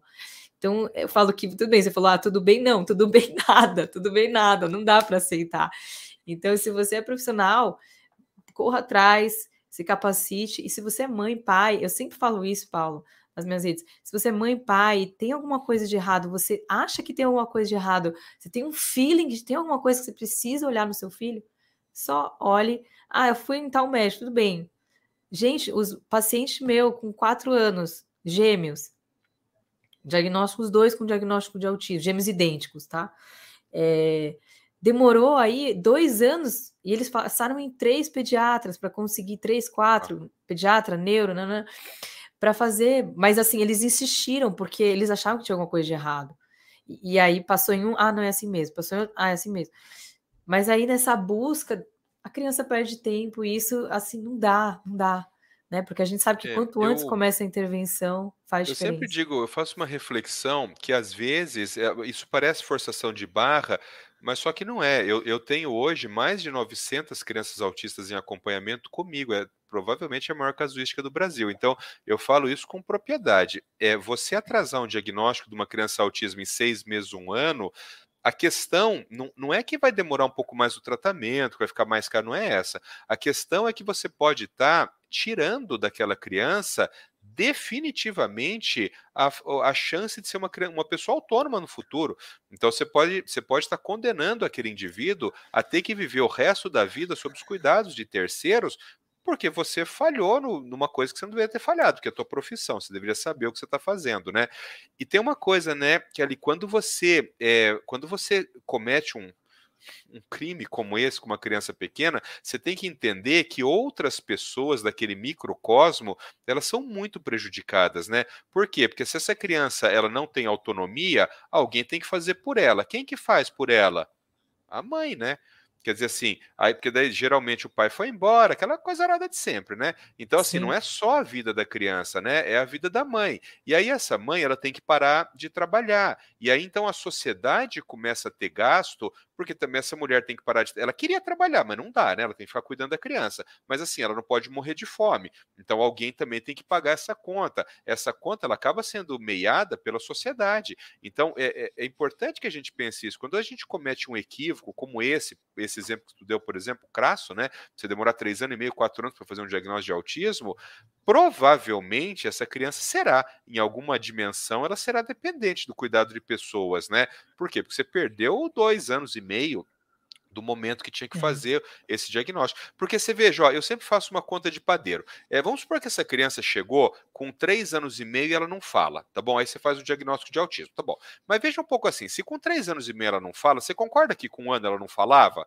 Porque ela não falou e parou de falar, né? Então, se com três anos ela não fala, com um ano ela não falava. Se com um ano tem que falar já palavras de aproximação ela não fala, você entende que você está dois anos e meio atrasado no diagnóstico? Que isso poderia ter sido resolvido há dois anos e meio atrás, e aí você vai querer resolver isso com três anos e meio? Tá errado, né? Quer dizer assim, a, a é. eu, eu, fiz pediatria, eu, eu, sou pediatra também. A sim, nossa formação, sim. Ela não é voltada para o neurodesenvolvimento. A formação do pediatra é voltada para quê? Para doença. Então você pega um bom pediatra, cara, o cara sabe tratar tudo de doença. Tá, mas só que você tem que lidar com aquilo que é saudável, porque a criança, antes de ficar doente, ela é um ser saudável. Claro, para você ficar doente um dia você tem que ter sido saudável. Então, se você não entende como, como é esse princípio de um cérebro saudável, você vai demorar muito para fazer diagnóstico de transtorno mental. É o que eu falo brincando, é quando a avó faz o diagnóstico, né? Quando a avó chega e fala assim, Toro, tem alguma coisa aqui, esse menino não é normal, não, acho que isso aqui é autismo. Porque até ela já percebeu que tem alguma coisa diferente ali, né? Sim. Nossa, é, realmente, é, eu, eu desculpa até eu fiquei um pouco mais exaltada, mas isso assim me, me comove tanto, sabe? Eu fico é, triste mesmo, Paulo, de ver pacientes no consultório chegando com essa idade, sem diagnóstico. E eu sei que muitas vezes né, o SUS é moroso, quando faz o diagnóstico, o tratamento demora, e, e assim, a gente vê o tempo se esvaindo, sabe? E, e hoje eu estava pensando é, nisso, eu estava lendo, assim, e aí eu veio um negócio na mente, assim, que eu tive que parar de pensar naquilo para não chorar, porque eu fiquei pensando, gente, como que. Acho que, é, na verdade, eu estava fazendo um laudo de um paciente, né? Eu estava digitando um laudo, e eu fiquei pensando, gente, como que deve ser para um pai, e eu sei que deve, isso é muito difícil, você, você vê o seu filho. É, principalmente no autismo regressivo, né? Mas você vê o seu filho que começou ali a falar uma mamã, um papá, com nove meses tal, e de repente a criança parou, né? Aí de repente a criança para de te olhar, ela para de interagir, então você vê como que se você estivesse realmente perdendo o seu filho, sabe? E aí eu fiquei assim, antes da live acontecer, Paulo, eu comecei a, pensar nisso, assim, me colocar no lugar dos pais e começou a me trazer uma angústia tão grande é, enfim, eu tive uma, uma filha, né? Eu conto, já contei essa história algumas vezes aqui na, nas redes sociais, mas que teve suspeita de autismo com cinco meses, né? Teve uma suspeita com cinco meses, porque ela não olhava para mim na mamada, era muito desatenta, tinha umas questões com a mãozinha. Fui atrás de tratamento, fiz as terapias é, dos oito meses, assim, cinco, ela começou a suspeita ali com sete, vamos dizer assim, sete meses. Com oito, ela começou os tratamentos. Até dois anos, não fechou o diagnóstico. É, não sei se ela entra nesse fenótipo ampliado, né? Isso é uma coisa para depois. Mas eu fico, assim, então, assim, estou dizendo isso porque, assim, eu senti essa angústia, né? Eu senti essa angústia quando é, teve a hipótese da minha filha. E eu fico imaginando esses pais que veem as crianças é, saindo, né? Perdendo essa interação e muitas vezes crianças que querem interagir, né? E obviamente querem, é, vi outros relatos de pessoas adultas que olhavam para as pessoas e não entendiam o que a pessoa falava, e isso de repente veio uma consciência e a pessoa falou: caramba, eu não estou entendendo o que essa pessoa está falando. Então, é, como isso deve ser difícil, né? Você olhar os filhos. Então, tenham esse olhar de compaixão, né? você tem um olhar assim de compaixão assim como poucos, né? Eu falo que é, isso é muito único em você. Eu vejo todas as pessoas também que te seguem, os pacientes, como amam você, Paulo. E legal isso, mas sabe, você sentir você perdendo seu filho, nossa, isso para mim, eu fiquei pensando nisso assim, não vou, mas me emocionou demais. Eu falei, gente, como que, né, a gente deixa isso acontecer, sabe? E, é curioso, é curioso porque a gente vive num país, é um país pobre, né? O Brasil é um país de pessoas pobres, na verdade. Então, quando a gente, quando a gente pensa nisso, a gente está pensando em erro diagnóstico, né? Então demorou para coisa, tal, tal, tal. Mas perceba que a gente está falando aqui sobre uma perspectiva que é de muito privilégio, né? Então a gente já está pensando num cara que foi no pediatra, que o pediatra se equivocou, enfim. Mas isso é, é um, isso não é a realidade do brasileiro, né? A realidade do brasileiro é aquela família que não leva leva no pediatra, que não tem, não, não tem pelo é SUS, é, é complexo isso. Então, o, é. o, a realidade, eu faço trabalho voluntário com populações de risco, assim, vulnerabilidade, há 20 anos. Então, eu, eu digo para você, a realidade dessas pessoas, elas estão preocupadas com desnutrição. Essa é a nossa realidade. Ninguém está preocupado com autismo. A pessoa está preocupada com verminose, a pessoa está preocupada com febre reumática, com, é, com, com, outras doenças, assim, né? Sobreviver, é, não, talvez ter o que comer, né? Até, meu chega Deus. na discussão discussão de transtornos mentais, não chega nessa Meu discussão, Deus. porque é, é outro nível de preocupação, ah, né? É. A pessoa está preocupada com deficiência intelectual, que é aquela pessoa que, que não tem possibilidades tal. Então isso é muito triste. Eu sempre, eu gosto sempre de abordar isso, é porque nós, num país pobre como o nosso, se nós não formos capazes de, através de coaching parental, treinar esses pais para que eles possam ensinar coisas à criança autista, não há o que fazer. Por que, que não há o que fazer? Eu estou numa das capitais mais ricas do Brasil, aqui em Curitiba. Por uma série de contingências, a gente vive aqui uma situação muito diferenciada no tratamento do autismo. Né? Eu não vou entrar no mérito de discutir a qualidade, porque é uma questão pessoal. Mas nós temos hoje em Curitiba mais de 30 clínicas dedicadas ao tratamento de crianças com autismo. Isso não acontece em lugar nenhum do Brasil. Por algum motivo que eu não sei explicar qual é, foram se juntando em Curitiba pessoas que, que lidam muito com o transtorno do espectro do autismo, né? Então, é, aqui em Curitiba, a gente tem dificuldade para tratar criança autista. Aqui, que é um polo de tratamento, conforme você começa a se afastar é, 20, 50, 100, 150 quilômetros das capitais, acabou a intervenção para autismo. Não tem mais nada, nada, nada, nada. Conforme você começa a subir ali, pegar norte nordeste, isso começa a ficar cada vez mais raro. Tem uma coisa que, ele, que é o número, esse número ele é inventado, tá? Eu, eu, eu, inventei esse número, não sei se é ou não, mas ele, eu tenho certeza que é alguma coisa próxima. Eu tenho certeza que de cada mil crianças com autismo no Brasil, se tiver uma que esteja tra tratada de verdade, né? Não esse tratamento Miguel, né? Se de cada uhum. mil crianças com Sim. autismo tiver uma tratada, eu acho que é demais. Eu acho que não tá. Eu acho que não está. Porque também tem uma grande parte das famílias de autistas que acham que a criança está tratada, mas a criança nunca fez tratamento para autismo. É aquela família que está levando lá para fazer, não, faz uma sessão de fono, faz duas sessões de psicologia, faz uma sessão de psicomotricidade. Isso não é tratamento de autismo? Isso, isso é nada. Uma vez por isso semana. é como não fazer nada. É. Isso é como não fazer nada. Você está tomando dinheiro da família, você está perdendo o tempo da criança, que isso não é tratamento para transtorno do espectro do autismo, né? Então, mesmo aquelas famílias que acham que estão oferecendo intervenção para a criança, na sua grande maioria não estão, né? Nossa, é. Eu acho que você tocou num ponto muito importante e até para a gente também fazer um, né? Chegamos aqui do diagnóstico até a intervenção, mas sobre a questão do, do aconselhamento do coaching parental, enfim, de você empoderar aquela família, né? E muito também do que eu tenho aprendido em relação a isso, porque não adianta você falar, ah, então, ou fazer um laudo lindo, maravilhoso, às vezes, e falar, ah, você tem que fazer 40 horas aqui de terapia, tá aqui, e você não, aquela mãe pegar aquele laudo lindo, maravilhoso, não conseguir fazer, nada. né? É, nada. E assim, eu, eu tô começando a entender que é muito mais complicado e complexo o processo, porque tem que entrar muitas outras coisas. Você falou da sociedade, tudo, se envolver nisso, porque a conta vai vir para a sociedade, né? Claro. É, vai vir claro. para nós mesmos. É sempre a gente que vai ter que pagar. Todas as vezes que, que acontece algum erro médico, isso sempre se espraia é, pela sociedade. Não tem, não tem outra forma. A conta, é. ela sempre vai ficar no país, no, no âmbito social, né?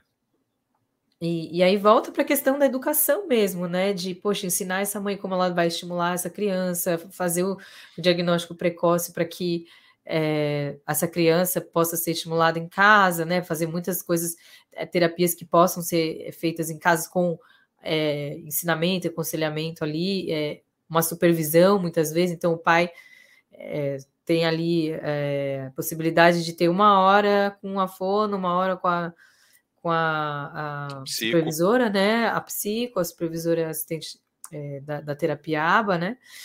Por exemplo, e, e, uma hora com cada pessoa. Não adianta ela ir uma hora e fazer a terapia, né? Na verdade, o ideal seria que essa uma hora os pais recebessem ali, ó, você vai fazer isso durante a semana. A supervisão, olhar, ah, o que, que foi feito? Beleza, foi feito isso. O que, que teve de ganho? O que, que teve, não teve? Ah, então qual que é o objetivo da próxima semana? E assim ela conseguir fazer e tornar possível, pelo menos mais próximo do ideal do tratamento daquela criança, né? Mas realmente, eh, se você for pensar a quantidade de diagnóstico que nós temos de autismo, né, Paulo, é, precisa chegar algo próximo disso, porque realmente não a, a, em termos de, de valor, de pagamento. O Brasil, ele, o Brasil, ele ele está passando por um momento que é um momento muito complexo, porque nós extrapolamos a intervenção do autismo em dois grupos aqui. Então ficou assim, ó, ficou um grupo aqui das pessoas pobres que não tem nada. Elas não têm absolutamente nada. Não tem nem essa uma psicóloga que vai orientar a família, não tem nada para essas tem. pessoas. E tem um outro grupo aqui que é um grupo que, que me preocupa muito também, que é um grupo que diz assim, olha, se você, fala para a mãe isso aí, se você não fizer 40 horas de semana é por semana de intervenção, se você não tiver um analista do comportamento sênior, coisa e tal, você está tá tudo errado teu filho não vai se desenvolver, coisa e tal. Tá, só que daí a mãe fala assim, tá, mas quanto que custa esse analista do comportamento sênior? Ah, custa 800 reais é, a cada hora. Tá bom, mas quem que pode pagar 800 reais por hora para fazer esse, esse tal do analista do comportamento sênior? Daí você fala assim, outra coisa, viu? Precisa uhum. fazer um treinamento uhum. aqui das ATs tal, mas para fazer esse treinamento custa 5 mil reais, tá bom, mas quem que pode pagar 5 mil reais?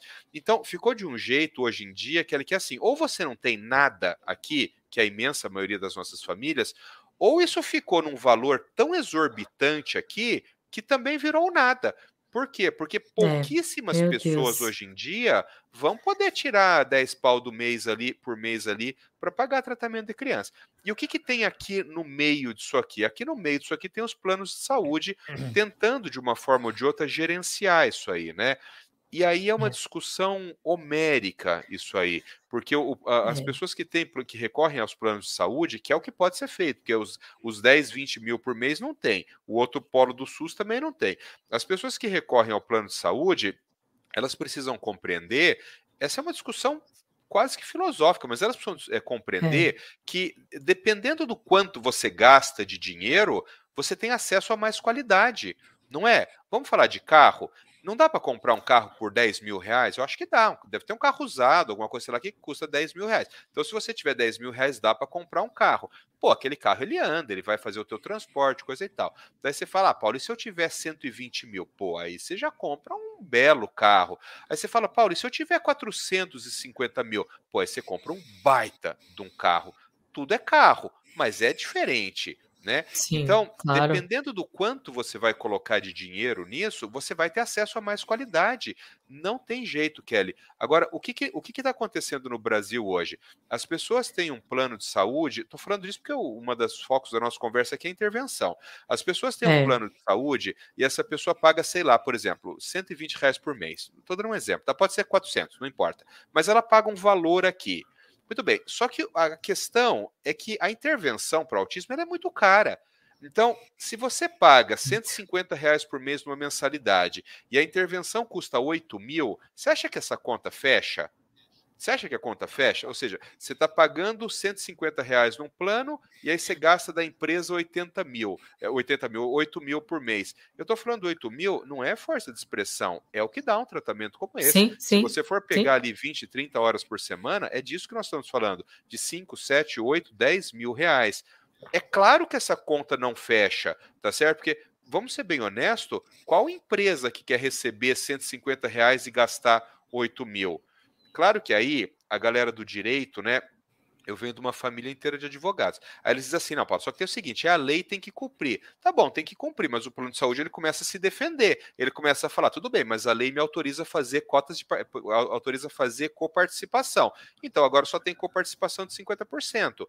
E aí você volta no problema anterior, porque 8 mil não é caro? Mas 50% de 8 mil é 4 mil. Você conhece pessoas, muitas pessoas, que podem pagar, além do plano de saúde, mais 4 mil todos os meses?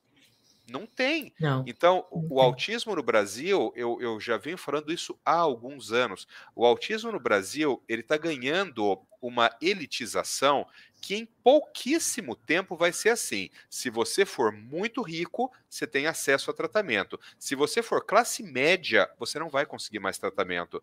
Eu, e eu vejo isso, ainda porque eu, eu, faço só isso o dia inteiro, e eu tenho, eu atendo desde, paci desde pacientes de voluntariado miseráveis, até pessoas multimilionárias, que 50, 60 mil por mês é dinheiro trocado para essa gente. Então, eu consigo perceber o caminho que isso está acontecendo no Brasil.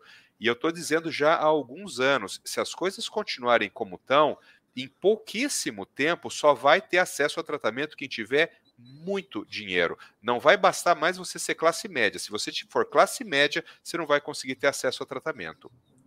Até, desculpa de, te interromper. Por quê? Porque não há um fomento hum. governamental.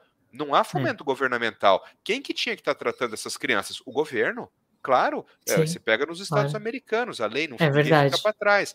Não tem a lei lá, ninguém fica para trás. Quem que, quem que, paga? O governo. Porque quando você tem uma coisa que é tão cara como essa, o que, que tem que fazer? A sociedade tem que pagar. Aí alguém vai dizer assim: não, mas pera um pouco, Sim. eu, enquanto sociedade, não quero pagar 8 mil reais para tratar dessas crianças. A família que veja.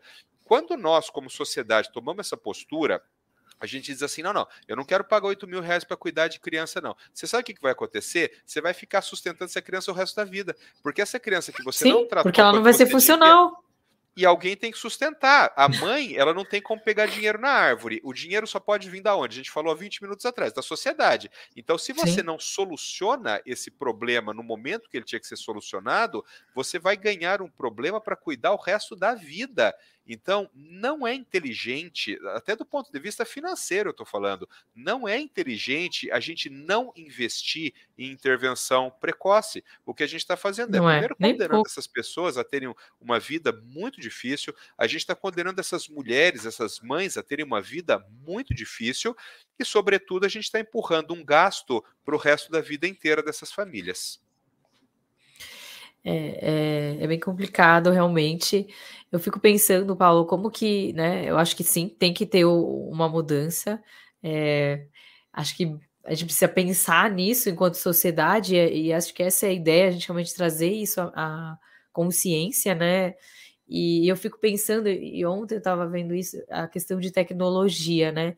Como pensando em soluções, assim, porque a minha cabeça às vezes faz um negócio, eu falo, cara, a gente precisa investir talvez em tecnologia para a gente conseguir tecnologia no sentido, poxa, um aplicativo, alguma coisa que vai estar à mão dessas pessoas, que vai conseguir proporcionar que, eh, sei lá, essa pessoa tenha acesso ali a, a, a aulas ou coisas que ela pode ver, não sei, sabe? Eu fiquei pensando assim, como investir em tecnologia para que é, a terapia é, seja mais acessível.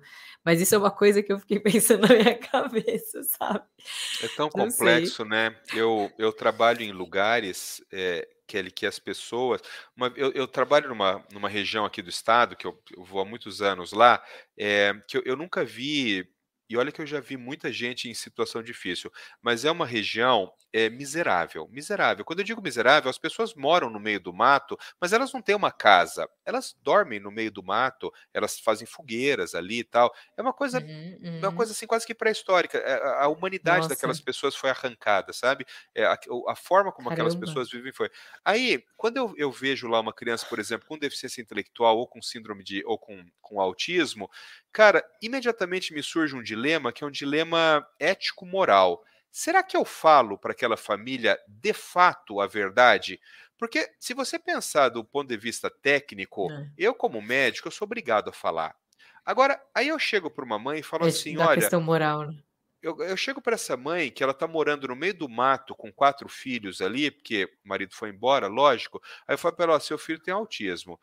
E aí eu vou falar para ela que tem que tratar, eu vou falar para ela que precisa de 5 mil reais por mês para tratar.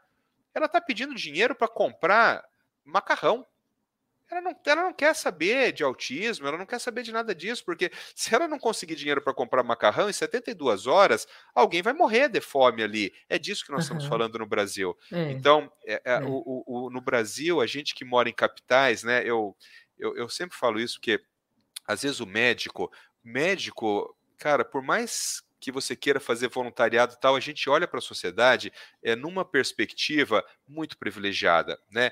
Eu nunca soube que foi passar fome, você muito menos. A, a, gente não, a gente olha com uma perspectiva muito de privilégio para isso, né? É. Então, às vezes a gente tem muita dificuldade de entender que o transtorno do espectro do autismo ele não está nas 100 primeiras prioridades dessa família. Então, é não tá, eles estão preocupados com coisas viscerais. Sim. É, ali, não, a né? verdade né? que a verdade que nesse, nesse contexto que você falou deixa até de ser um. Mas esse contexto, não, não é Linda, se você pegar não faz norte nordeste, se você entendeu? pegar norte e nordeste, interior dos estados, é disso que nós estamos falando. A gente está é. pensando é. na capital. Na capital, aqui a galera está discutindo: Sim, é ah, não, mas é SUS ou é convênio? É convênio ou é particular? O problema do Brasil ele é tão ele é tão mais intenso que se o governo federal é, e, a, e, os, e, os, governos municipais também, os, as prefeituras também, não assumirem para si o problema do autismo, as famílias não vão se preocupar com isso, porque é uma preocupação, elas têm preocupações ordinárias, elas estão tentando sobreviver. Então, se o governo Sim. não dizer assim, não, é, não, nós vamos, como nos Estados Unidos aconteceu lá há 20 anos Sim. atrás, nós, enquanto sociedade, vamos assumir a questão do transtorno do desenvolvimento intelectual, da deficiência intelectual, do transtorno do espectro do autismo e vamos criar programas sociais para isso, não tem chance absolutamente nenhuma para nós aqui no Brasil. E eu, eu, te falo isso porque eu faço trabalho com populações vulneráveis há mais de 20 anos. Eu, eu sei o que eu estou falando. Essas pessoas, elas não elas não estão preocupadas com isso. Sim. Bom, é realmente é uma discussão é, profunda, filosófica e que não sei, eu gostaria de ter uma solução para isso, assim, pensar uma solução mais prática, mais fácil, mas realmente não tem uma solução fácil para isso. É, mas temos aí possibilidades, né? Políticas públicas, enfim, tem que ser uma política pública, né, de fato. Quando é uma coisa tão prevalente assim, torna-se a, necess, a necessidade de uma política pública. Mas, enfim, aí já é assunto até para outra live, mas eu acho muito legal porque a gente trouxe um cenário que talvez pouquíssimas pessoas, né, que a gente fala que é, é talvez desse, dessa é, rede privilegiada, tá, Paulo, que nós estamos é, inseridos, e sabem, né, e, e, até pensam. Então, acho que é legal trazer esse, essa reflexão, até para nós mesmos, até para outros profissionais pensarem, poxa, tá, e aí? Mas é a realidade do SUS, é a realidade do interior, de não sei o quem, né, onde não tem nem médico, como faz? Né, onde dá 300 quilômetros, que é, vai ter a primeira, sei lá, cidade que talvez tenha algum recurso um pouquinho melhor, né?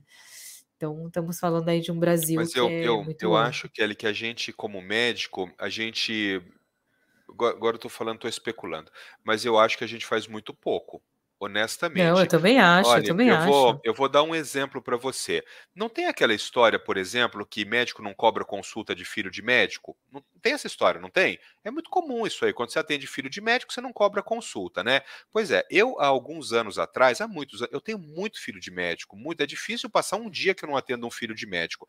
Eu cheguei para toda essa galera e falei: ó, o negócio é o seguinte: você é rico, você pode pagar consulta, esse valor não vai fazer diferença para você, então nós vamos fazer um negócio. Eu vou continuar atendendo seu filho, mas você vai começar a pagar a consulta, eu vou pegar esse dinheiro e vou doar para a escola especial. Cara, isso no, no, grosso do meu, do meu dinheiro, assim, tudo bem, dá uma quantidade boa de dinheiro, mas não está me fazendo falta. E eu consegui já reformar a escola, eu consegui. Eu, eu não estou falando isso para falar, nossa, como o Paulo é bonzinho, não é nada disso. Mas é que assim, dá para fazer. Cara, pega teu consultório sim, sim. particular, dá uma consulta por semana gratuita. Não precisa fazer todo dia. Uma consulta, uma consulta uhum. por semana. A última consulta da sexta-feira, você vai atender gratuitamente alguém da população vulnerável.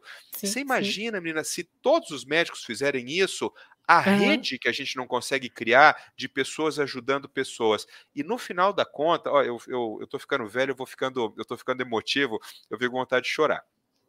Mas você imagina, menina, você imagina se todos os nossos colegas fizessem isso, cada um na sua especialidade, Olha a quantidade de gente beneficiada com isso. E sabe qual é a diferença para nós, médico? Nenhuma. E aí você pega o médico, pô, vamos, galera da fisioterapia, vamos atender uma criança de graça? TO, musicoterapia, professor, educador físico, vamos todo mundo atender uma criança de graça por semana? Olha o impacto que isso aí tem. Porque também, Linda, se a gente resolver jogar tudo na conta do governo, a gente Sim. tem que entender que o governo somos nós. O governo não tem dinheiro, o governo somos a sociedade, nós. Gente, a sociedade, né? O governo não tá produz está falando dinheiro. de sociedade. O, governo não produz dinheiro, o dinheiro do governo é o meu dinheiro. Então, quando a gente fala, não, tá, mas o governo federal tem que resolver. Tudo bom, o governo federal sou eu e você. Então, se a gente começar daqui de baixo, fazer alguma coisa mais produtiva, alguma coisa prática, uhum. o impacto social que isso tem é gigantesco.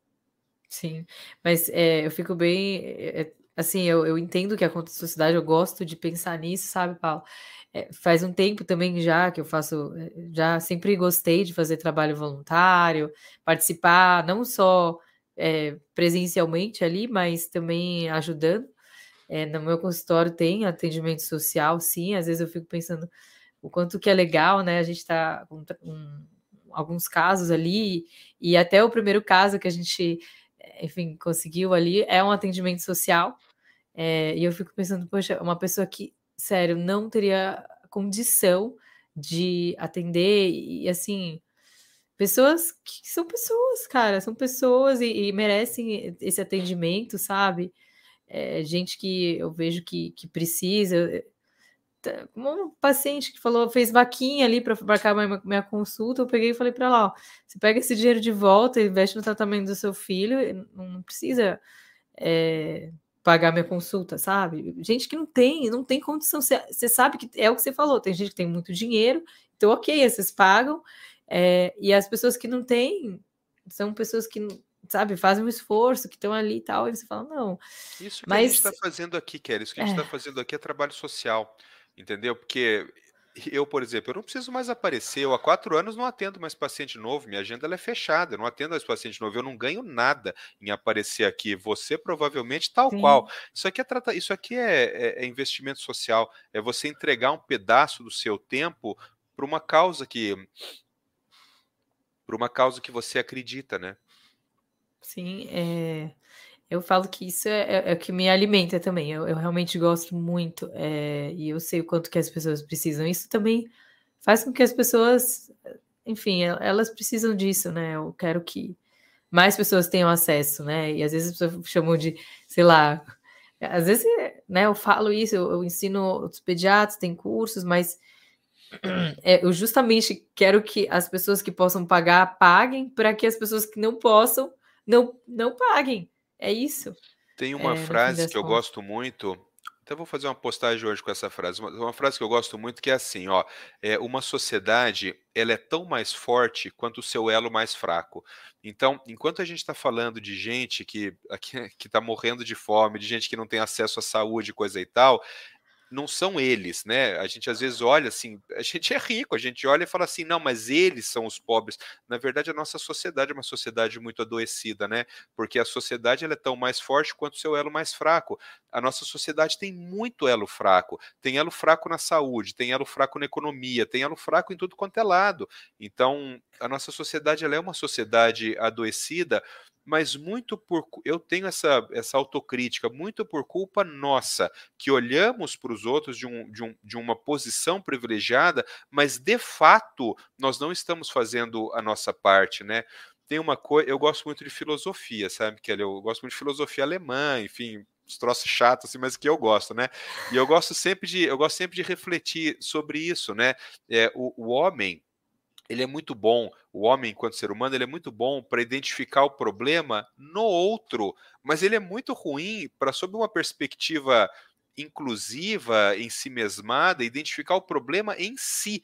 Então, é muito comum que a gente diga assim: tá, mas ninguém está fazendo nada no Brasil. A minha pergunta é: tá bom, mas e você?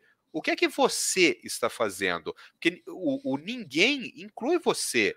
Né? Então, quando você vai ver na sua perspectiva, você também não está fazendo nada. Você nunca deu uma consulta de graça, você nunca fez um trabalho voluntário, você nunca fez nada, na verdade, né? Então, essa história da gente apontar o dedo para os outros, a gente tem que também olhar para a nossa parte se a gente está contribuindo um pouco sim, com a sociedade, sim. né? É, e, e, assim, é isso, eu também nem gosto de falar muito, porque eu não acho que é uma coisa que a gente tem que ficar, sabe? É, afirmando e mostrando por aí, né? Porque quem, quem precisa sabe, mas é, eu acho que é, serve realmente, Paulo, para. Ai, meu Deus, peraí. Deixa eu mudar aqui a câmera. É, até acabou, viu, gente? Porque passou mais, uma, mais de uma hora de live, acabou a bateria da câmera. É, mas serve também para a gente pensar em outros profissionais aqui e não simplesmente colocar só o dinheiro no bolso, né? Não é bem por aí. Sabe que às mesmo. vezes eu faço uma postagem com as minhas crianças da pai e tal.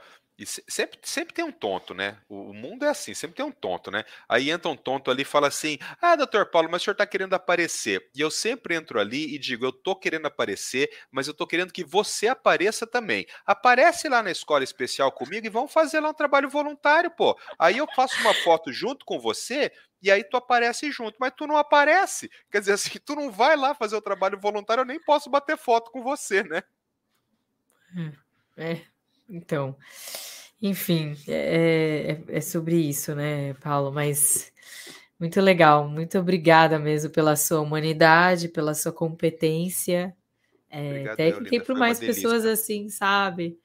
Enfim, até teve emoção, teve muitas coisas nessa live. Eu tô, eu tô muitas... ficando velho, que ali antigamente eu acho que eu era mais machão, assim. Agora eu tô ficando velho, menina, eu começo a falar de coisas, eu começo a vontade de chorar. Depois que a gente tem filho, a gente vai se envolvendo, que eu, eu quando sim, falo de sim. autismo, eu começo a ficar lembrando assim, eu tenho muito paciente autista e ele é um paciente que ele fica com você a vida inteira. Então você acaba sim, conhecendo imagino. a mãe, o pai, você acaba conhecendo os irmãos da criança, tal. Então você acaba sem querer, porque eu gostaria de não me envolver a esse nível, mas você acaba de, em uma certa dimensão se envolvendo com a causa, né? Mas a então, gente eu... precisa se envolver, Paulo. É, precisa, é, é, um processo doloroso isso, sabe? Num, num é. país como o nosso, você se envolver com uma causa como essa é muito doloroso. A gente está falando de uma, de uma parcela, principalmente dessas mães, dessas mulheres, a gente está falando de uma parcela muito judiada da, da nossa sociedade, sabe? Mãe de autista, menina, é uma parcela muito judiada da sociedade. E eu tô ficando velho, acabo, acabo me emocionando um pouco com isso. É. Mas é, é, imagina, eu fico, se a mãe, né? Eu vejo isso assim, se a mãe já tem algumas questões, né? No puerpério ou na dificuldade, imagina essa mãe, né? Que tá ali é, abrindo mão da sua vida inteira, de tudo, de várias coisas, seu trabalho, de muitas coisas para é, ajudar o seu filho, para dar uma oportunidade melhor o pai. Eu, eu, assim, imagino você quando você fala isso, se não vem os rostinhos das crianças é, na, na, sua um. mente. De cada um. E assim, porque quando eu falo isso, eu já vejo os rostinhos dos pacientes que aqui desse lado, sabe? Então, é, para mim vai ser um desafio. Eu falo que tem alguns pacientes que falam: não, esse aqui, o meu objetivo é fazer essa criança falar. Esse aqui, o meu objetivo é essa criança fazer isso.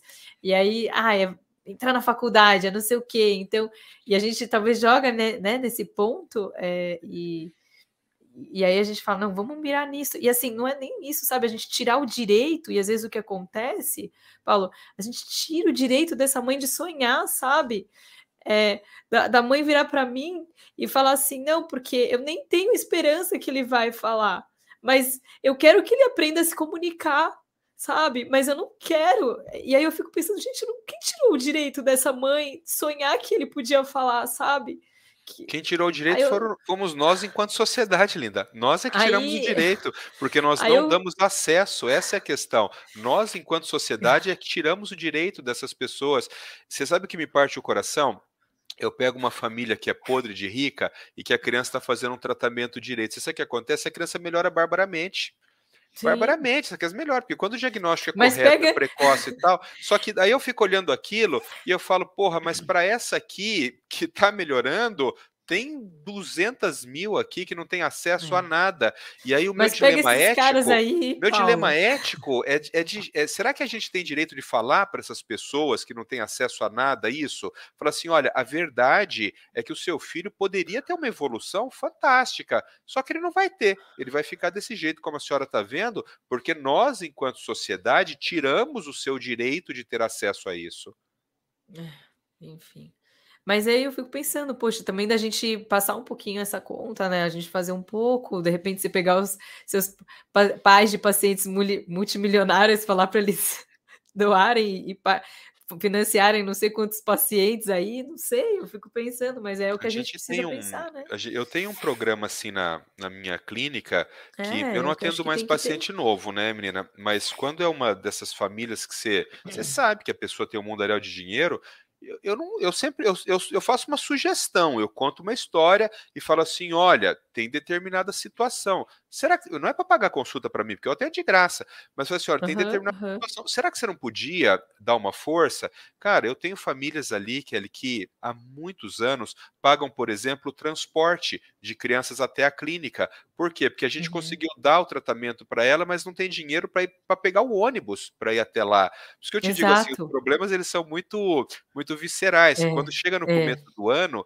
é, tem, tem o material escolar que tem que comprar, né? E eu, eu falo isso, menina, assim, sem nenhum constrangimento, porque é o que eu falo para você, eu quero mais é que mais gente apareça, eu quero que mais gente faça igual que eu estou fazendo.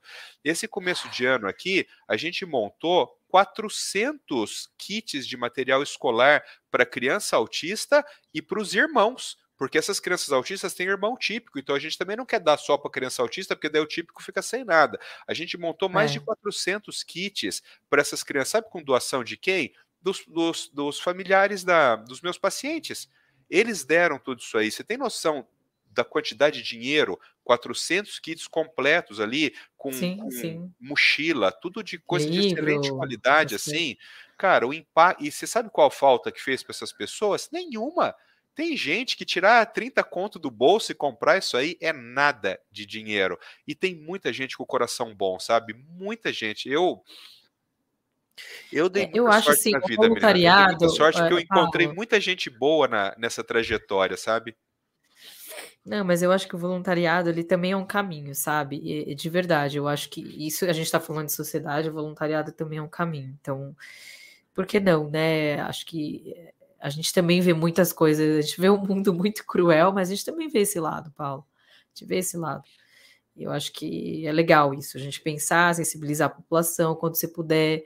É, eu estou entrando assim, eu falo nesse mundo azul há pouco tempo, mas assim, o voluntariado já faz parte de mim há, um tempo, desde que eu me formei, né? Eu, eu não sou mais nova também, mas eu falo que a minha vontade é quando eu decidi fazer medicina era ir lá no meio da África, cuidar das crianças, enfim, fazer umas coisas. Eu fiz um monte de viagem voluntária já, coisas assim. É, e aí eu fico tentando sempre fazer alguma coisa, porque eu acho que é isso que a gente pode contribuir para a sociedade, né? Além de estar aqui, tudo bem, mas também contribuir para a sociedade mais ativamente, né? Nós vamos agora em agosto. Em agosto a gente vai para Angola é, na África, a gente está tentando implantar um sistema lá de. Cara, é, aqui é pobre, lá é, é outra realidade. Assim, tentando implantar é. um sistema lá de formação e análise do comportamento, em diagnóstico de autismo, porque isso é uma coisa que simplesmente não existe lá. Então já formamos Caramba. duas turmas e agora em agosto eu vou pessoalmente lá com mais uma equipe para tentar implantar isso lá. Porque não é só o fato de você ser brasileiro, não quer dizer que a gente dá para ajudar a gente em outros lugares também, não precisa sim, ser só aqui, sim, né? Claro. Criança não, é criança muito legal. lugar, né? Fantástico. Nossa, incrível. Não, depois a gente troca umas ideias, Paulo, que aqui aí já vai ficar uma coisa mais, mais ativa, assim, mas depois eu quero trocar umas ideias com você sobre legal, isso. Legal, legal. Tá bom. É, Paulo, a, a live passou mais do tempo, né, do que também tomando seu tempo aqui, mas Imagina, um queria prazer, que você prazer. É, é, queria que você fizesse suas considerações finais também, falasse é, um pouco sobre isso e para a gente também eu encerrar, porque vai ter que virar outra live. Eu quero te agradecer, na verdade, é, o, o, o, trabalho que você faz, o trabalho que eu tento fazer de conscientização, eu tenho isso assim em altíssima, em altíssima estima, sabe? Eu acho isso muito importante. Às vezes as pessoas falam assim, não, a gente quer empoderar as famílias, mas elas falam isso sem perceber a importância do que estão falando. É muito importante as famílias terem acesso a conhecimento, que quem não tem acesso a conhecimento não sabe brigar por direitos, né? Eu sempre digo isso, a pessoa que não tem acesso a conhecimento, ela não sabe brigar por direitos. Então, eu entendo que o trabalho que você vem desenvolvendo em divulgação técnico-científica, ele é absolutamente fundamental e eu aproveito para agradecer essa oportunidade que você me deu da gente estar essa uma hora e meia juntos. Foi uma, uma delícia, na verdade. Ah, imagina, Paulo, eu que agradeço pela, pelo privilégio de poder conversar com você, de te conhecer também um pouco melhor, né, eh, essa pessoa humana que tem um conhecimento absurdo e que não não é, decidiu não ficar apenas com você, decidiu realmente ter uma contribuição real para a sociedade, para as pessoas, e não só eu aqui falando, mas os pacientinhos, todo mundo que está assistindo aqui sabe disso, é, sabe que é sincero, sabe que é, é, que é real, e que é isso, acho que quando a gente tem isso como missão de vida, sabe, propósito, é, é o que tem que transparecer, porque a, a, essa vida aqui é muito passageira, é muito rápida. Não adianta a gente achar que é só viver aqui o presente, só viver a, a nossa vidinha e acabou. É, se você poder viver além disso, algo que transcende a sua própria vida, é muito melhor. Obrigado, Kelly. Obrigado pelo convite, obrigado Obrigada, pelo pessoal viu? que assistiu. Foi um prazer enorme.